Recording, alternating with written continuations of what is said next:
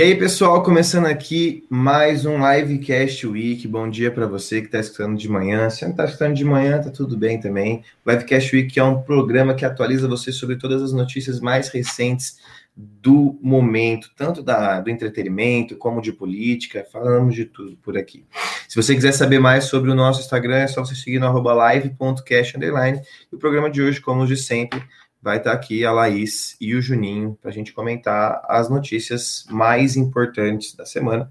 E para a gente começar, é, vamos começar falando um pouquinho de alguns momentos ruins que tivemos, que foi, por exemplo, domingo, um acidente em Guaratuba, é, que foi um acidente de, de, de ônibus que teve mais ou menos 19 mortos, né? E foi uma tragédia aí para nós, é, recentemente, é, dentre várias que a gente está tendo por enquanto, né? É, esse acidente teve, além desses 19 mortos, ainda 33 feridos, e aqui no Paraná, o que é uma tristeza, independente do lugar, claro, mas é uma notícia, querendo ou não, que parece que choca ainda mais, né? É, parece que foi algo tão perto. E o que aconteceu é que o motorista falou que perdeu o controle dos freios e não conseguiu entrar na área de escape. Já alguns sobreviventes disseram que o condutor estava dirigindo durante a viagem de forma imprudente. E esse acidente está sendo investigado pela Polícia Civil para eles é, tentarem saber exatamente o que aconteceu. É, o ônibus ele fazia um trajeto longo, né? É, o acidente aconteceu na segunda, dia 25, e a previsão de chegada ao destino final, né? Era na quarta, dia 27. Então, veio de lá do Pará. E, enfim, tem uma rotatividade grande de passageiros, e pelo jeito o ônibus estava com uma capacidade já, né? Não estava passando do limite, mas tinha bastante gente. É, segundo algumas reportagens, estavam indicando que tinham 53 pessoas dentro do ônibus, né? Estavam superlotados, e isso é uma crítica que se deixa não só pela grande quantidade de pessoas que estão ocupando e podendo trazer esse problema, que foi o problema do acidente, mas também sobre a questão do coronavírus, que a gente está numa normalidade diferente e que não podemos ter esse número de pessoas dentro do ônibus, né? Com tantas pessoas assim. É, e também teve um acidente de avião que aconteceu nessa semana também. Então, a gente falando mais de tragédias aí, é, e eu acho que era muito importante a gente é, conversar sobre esse acidente. O Juninho, você trouxe, você tem alguma é, informação exata desse acidente de avião? O acidente aconteceu lá no dia 24, né? É, se você está vendo na segunda, dia 1 é, já faz uma semana que esse acidente aconteceu, e ele aconteceu em Luzimangues, um distrito de Porto Nacional, lá em Tocantins. O acidente carregava o presidente do clube de futebol Palmas, o piloto e quatro atletas, e todos eles vieram a falecer com o acidente. O Palmas estava indo para Goiânia, estava indo de Palmas para Goiânia, onde iria enfrentar o Vila Nova pela Copa Verde. E infelizmente ele teve esse acidente fatal. É, é, tá sendo difícil para a perícia para avaliar o que, que aconteceu, porque com o acidente, né, o avião pegou fogo, e aí o manifesto e o livro de bordo, que são o que, o que mostra quando acontece algum acidente, o que aconteceu na aeronave nos momentos que antecederam, né, é, foram queimados, então tá um pouco difícil para avaliar a situação. Segundo uma notícia do Globo, de hoje de manhã, de 31 do 1, é, quase uma semana após o, a tragédia, é, o motivo da queda do avião com os jogadores do Palmas ainda é desconhecido. Então, essa é uma, uma matéria que saiu agora, 8 e 7 da manhã, no dia 31. Então, é extremamente importante perceber o quanto há essas dificuldades e como esses eventos são recorrentes no Brasil. A gente teve aí o caso, por exemplo, da Chapecoense, né, que também teve a queda do avião, e esse, isso tudo é conforme aos custos, né, que eles vão cortando o máximo para que para que as coisas sejam mais mais em conta para os times e talvez não se importem tanto com a segurança ali no momento, né? Uma tragédia que traz a morte de seis pessoas aí, que não é uma coisa muito simples, né? E junto a todas essas tragédias, a gente pode falar também sobre um caso da influencer Liliane Amorim, né, que veio a falecer após uma, uma cirurgia de lipoaspiração HD. Ela que já tinha um corpo considerado dentro dos padrões de estética, aí já tinha um corpo que era desse padroniz, dessa padronização que o capitalismo e a moda impõem.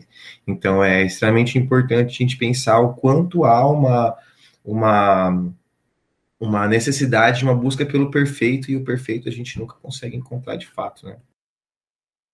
Sim, ela era uma mulher nova, né? Ela tinha 26 anos, é, trabalhava no ramo, era influencer, falava de moda, e enfim, só que assim, eu acho que a cobrança cai muito em cima de qualquer pessoa. E, e por mais que você esteja nos padrões, você é cobrado para né, tá sempre melhorando. E aí o que aconteceu foi que ela fez a cirurgia, é, saiu do hospital mesmo com dores, voltou alguns dias depois, ficou internada, e aí no dia 17 de janeiro, a cirurgia foi feita dia 9, dia 17 de janeiro ela foi para UTI. E ela, infelizmente, ela entrou na UTI dia 17 e só foi sair dia 24, infelizmente, com o seu falecimento, né? Então, é muito triste como perceber, é muito triste pra, é, perceber como, como corre essa, essa, essa pressão pelo padrão, né? E como esse padrão mata. Então, é muito importante também a, o combate a a esse padrão, né? a, essa, a toda essa pressão para que as pessoas tenham um corpo padrão que não tem nada a ver com saúde. Sim, e, e as pessoas, elas, nos comentários das notícias, elas têm, né, culpado a mulher, falando que, olha, você já tá magra, por que, que vai fazer isso? Que fique de lição, enfim. Só que a gente sabe que é um problema muito maior que a sociedade impõe para as mulheres e às vezes a gente nem percebe e até quem está falando que tipo, olha, não tem nada a ver, você não precisa seguir os padrões, tá meio escravo disso em alguma parte da vida, alguma parte da aparência é, deixa triste, ainda incomoda, enfim. É, é uma coisa muito maior do que simplesmente uma mulher de 26 anos magra querer fazer uma lipoaspiração. É, e uma das coisas que a gente tem que sempre lembrar é que é, há uma responsabilidade muito grande do, dos profissionais que autorizaram essa, essa cirurgia ser feita. A gente sabe que é, em muitos momentos eu estava lendo alguns comentários nas redes sociais, as pessoas falando que a culpa, é, assim como a Laís falou, era da moça, né? Que os médicos fazem muitas cirurgias e que todas as cirurgias são de risco, então, independente da cirurgia que for fazer, pode ser cirurgia estética ou de saúde, é uma cirurgia de risco. É, mas é aquilo, né?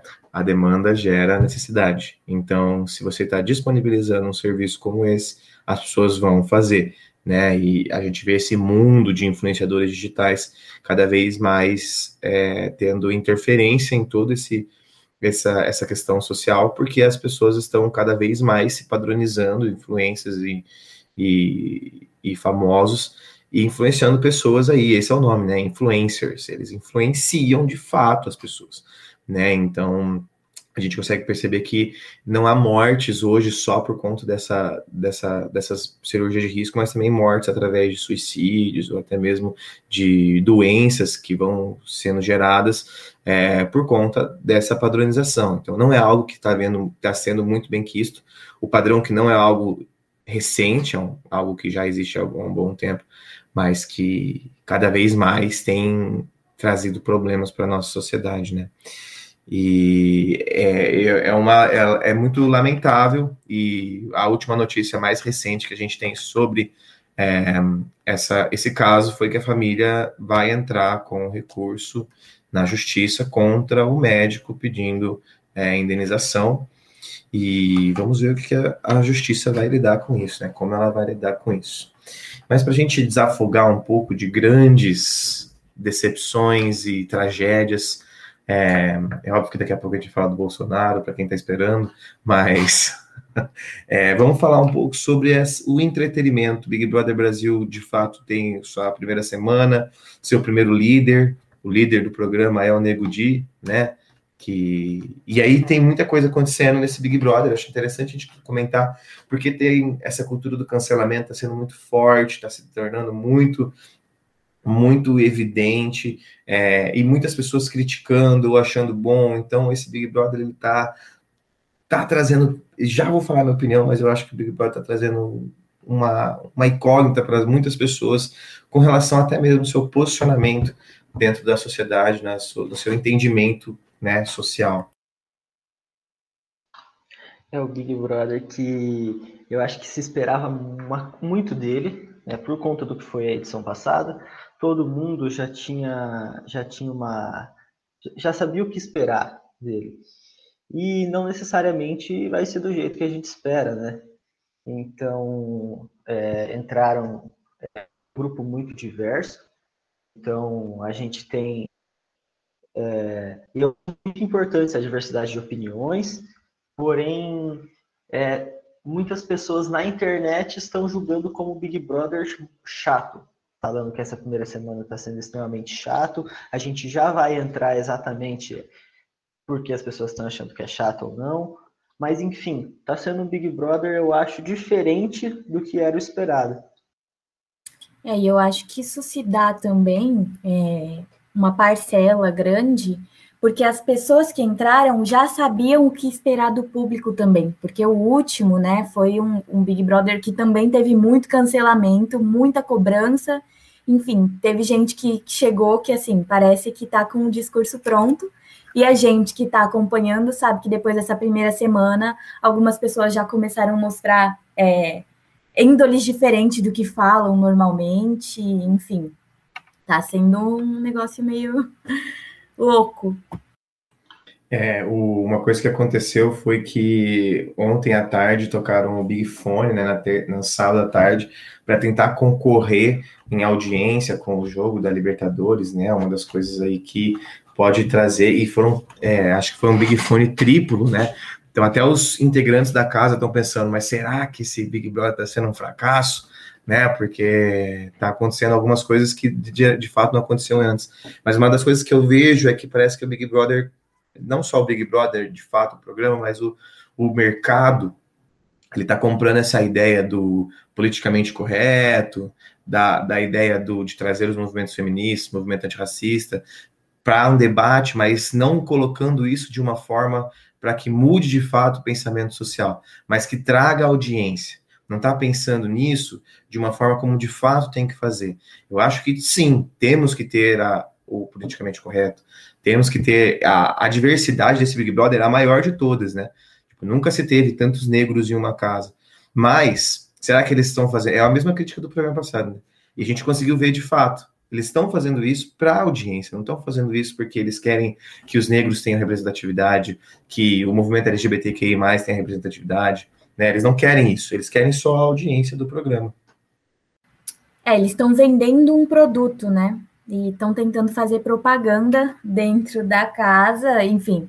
O produto do Big Brother é a audiência, que consequentemente, né, gera é, lucro para venda de outros produtos, enfim, de patrocinadores.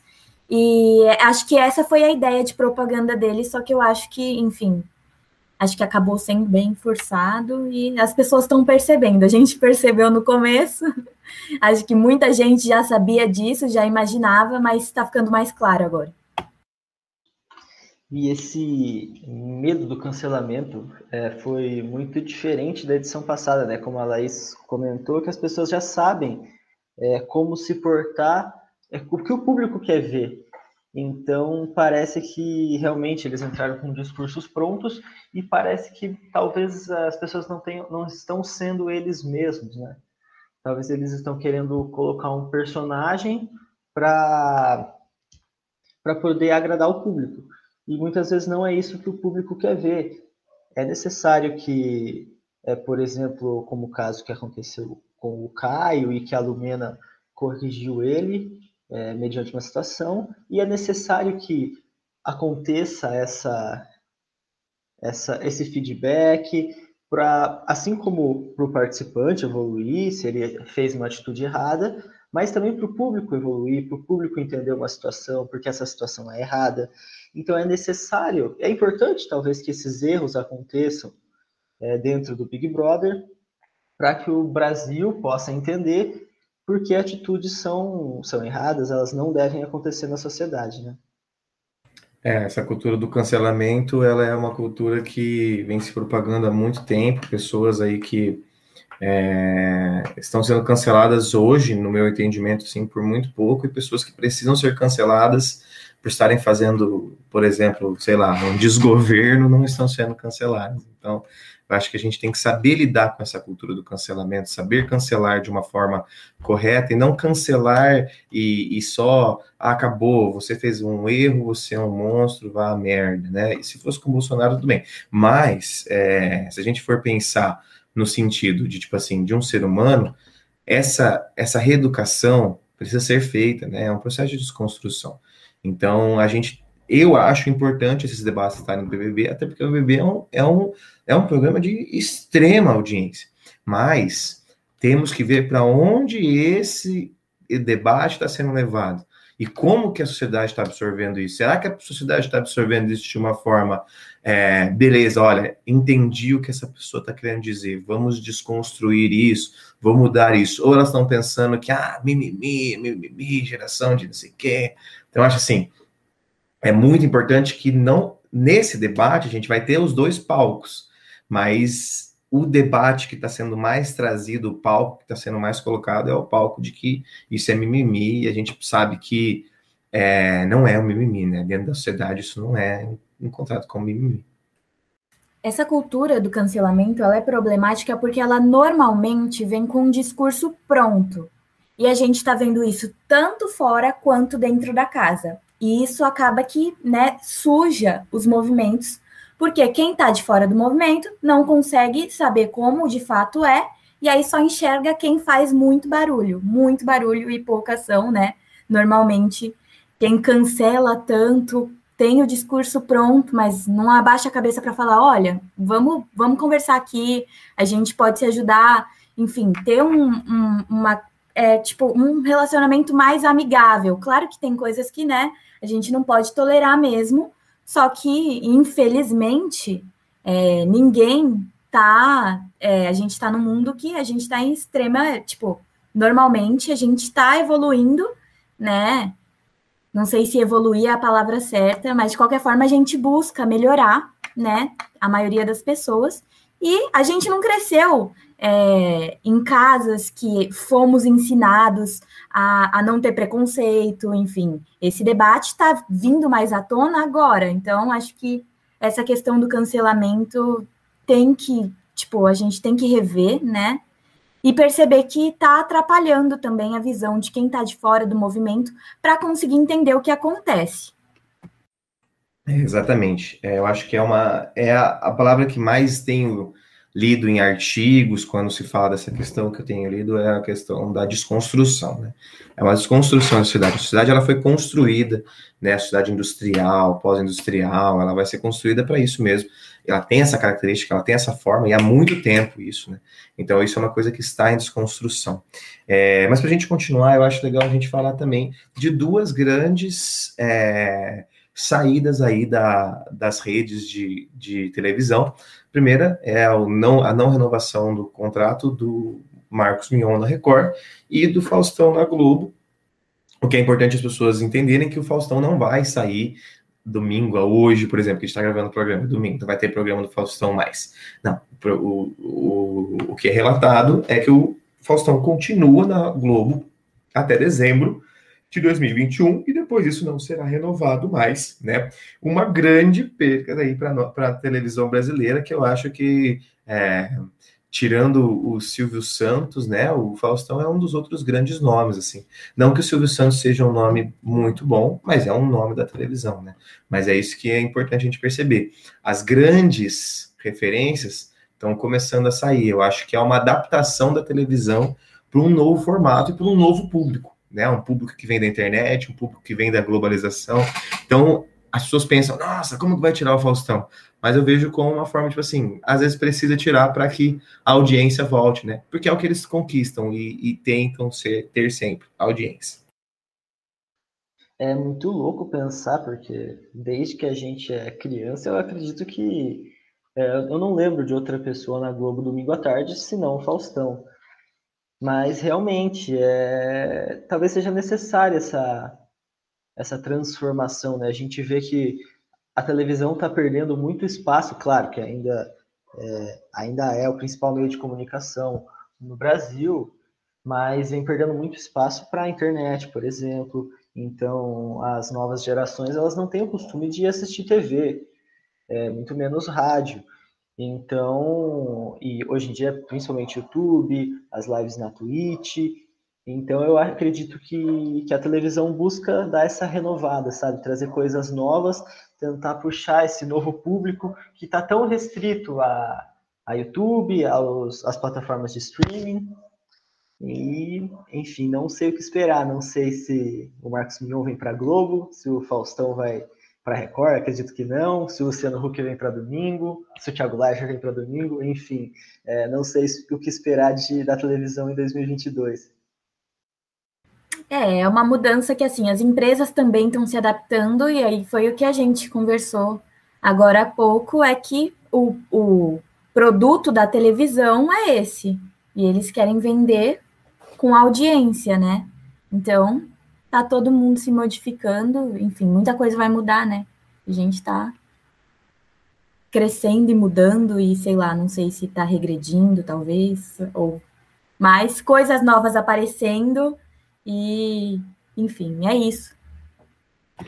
O questionamento que me fica é: o que, que será que custa mais?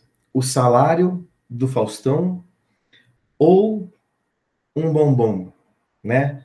Porque é uma das coisas que a gente tem que conversar agora para a gente terminar o nosso programa, são esses fatos que vêm acontecendo aí sobre a notícia do jornal Metrópolis, que vai trazer uma, uma ideia de que o Brasil, olha lá, vou ler para vocês a, o título da reportagem. Mais de 1,8 bilhão em compras carrinho, entre aspas, do governo federal, tem de sagu a chicletes. E aí a gente viu, viu, né, aqueles, aqueles gastos exagerados, e se você entrar na reportagem, você vai ver 15 abas de todos os gastos que o governo teve, né, e a gente vê como que a gente tá aí gastando 1,8 bilhão em comida do governo federal, enquanto a gente podia estar investindo isso em vacinação, podia estar investindo isso em infraestrutura, em, meio, em oxigênio para Manaus, né? Fazendo as contas aí, eu acho que custa 6 mil reais um, acho que 10 litros de oxigênio. E quantos litros de oxigênio será que poderia ter comprado ali para a região norte? Ou não ter tido apagão ali no Amapá, conseguindo reformar as infraestruturas, né? Então a gente consegue ver um governo, um desgoverno que é, gasta com coisas que não, não deve, e tá tudo bem. Não existe corrupção mais. O Bolsonaro, pelo menos com isso, ele acabou, né, gente? Nossa Senhora. E é, e é importante a gente, a gente colocar que é, esses, esse, todo esse dinheiro, esses 2 milhões em chicletes, 15 milhões de leite condensado, não foi gasto pelo Bolsonaro, né? Não foi, tipo, não foi o Bolsonaro que comprou 15 milhões de leite condensados para ele. Essas compras se referem a todo o Poder Executivo Federal. Nessa está englobado ministérios, universidades, universidades que em 2020 nem teve aula presencial, então qual a necessidade de ter leite condensado? E então, claro, ou seja, não, foram as universidades que, que compraram, é isso que eu estou querendo dizer. Então, o que, que aconteceu? Será que realmente foram comprados esses 15 milhões de leite condensado? Aquele leite condensado da Piracanjuba, que custa 3 e pouco no mercado? Ou será que. Que aliás é caro, viu? É caro. Esse preço aí Sim, já tá caro já. Tá bem caro. É, pois é, no Brasil as coisas estão subindo, é, a cada dia sobe um pouco, né? E. Mas o que aconteceu então foi um superfaturamento, né? Então, Não, não acham que o Bolsonaro comprou 15 milhões de leite condensado para ele ou para dar para o exército dele, né? Que deveria ser o exército do Brasil. O que aconteceu foi um superfaturamento. Então é, é mais uma prova que a corrupção no Brasil não acabou. É, e o que a gente vê de pessoas que defendem o Bolsonaro falando é uma interpretação errada, né, do, do dos textos, enfim, das falas de quem está contra tudo isso, e aí fala que, olha, mas não foi o Bolsonaro que gastou, enfim, a gente sabe que não foi, a gente sabe que é uma questão geral, a gente sabe que foi super faturado, só que assim, quando o Bolsonaro foi questionado, por que, que ele não explicou, então, olha, gente, é, é um gasto geral, tem exército no meio, tem ministérios no meio, e ao invés de fazer isso, ele xingou a imprensa, e assim, um vídeo que, que apareceu aí nessa semana, né, que é bem triste, mas enfim, o que esperar do Bolsonaro? É, só o é. caso do leite condensado foram 14 milhões para o Ministério da Defesa. Então, não, não, não faz sentido, né?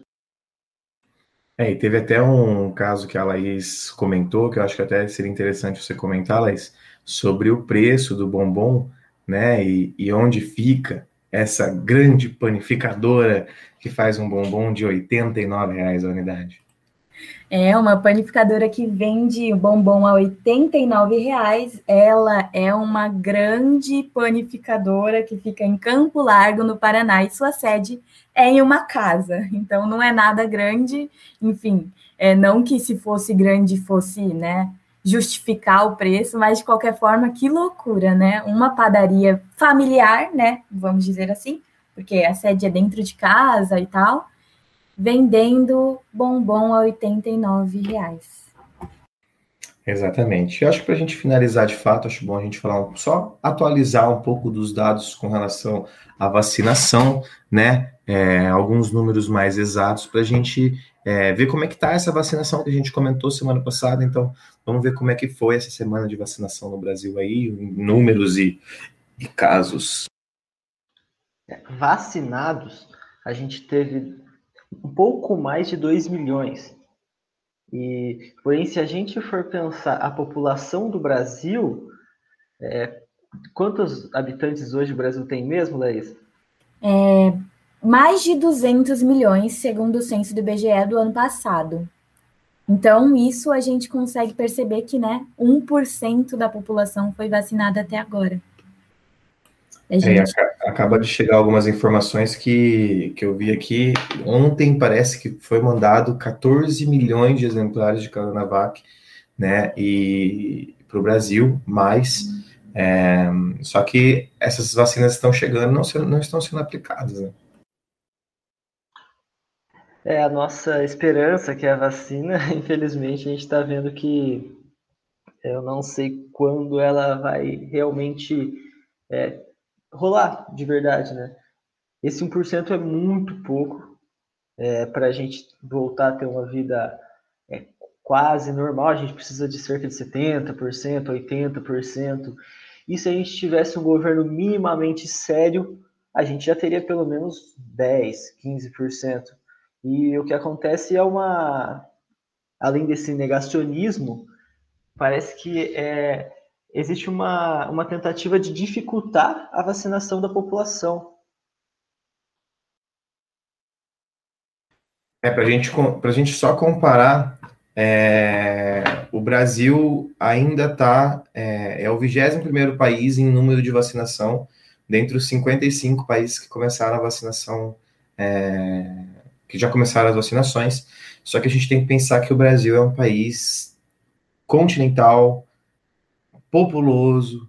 Então, a gente precisa ver que ele tem uma dimensão gigantesca, que ele tem influência com oito fronteiras.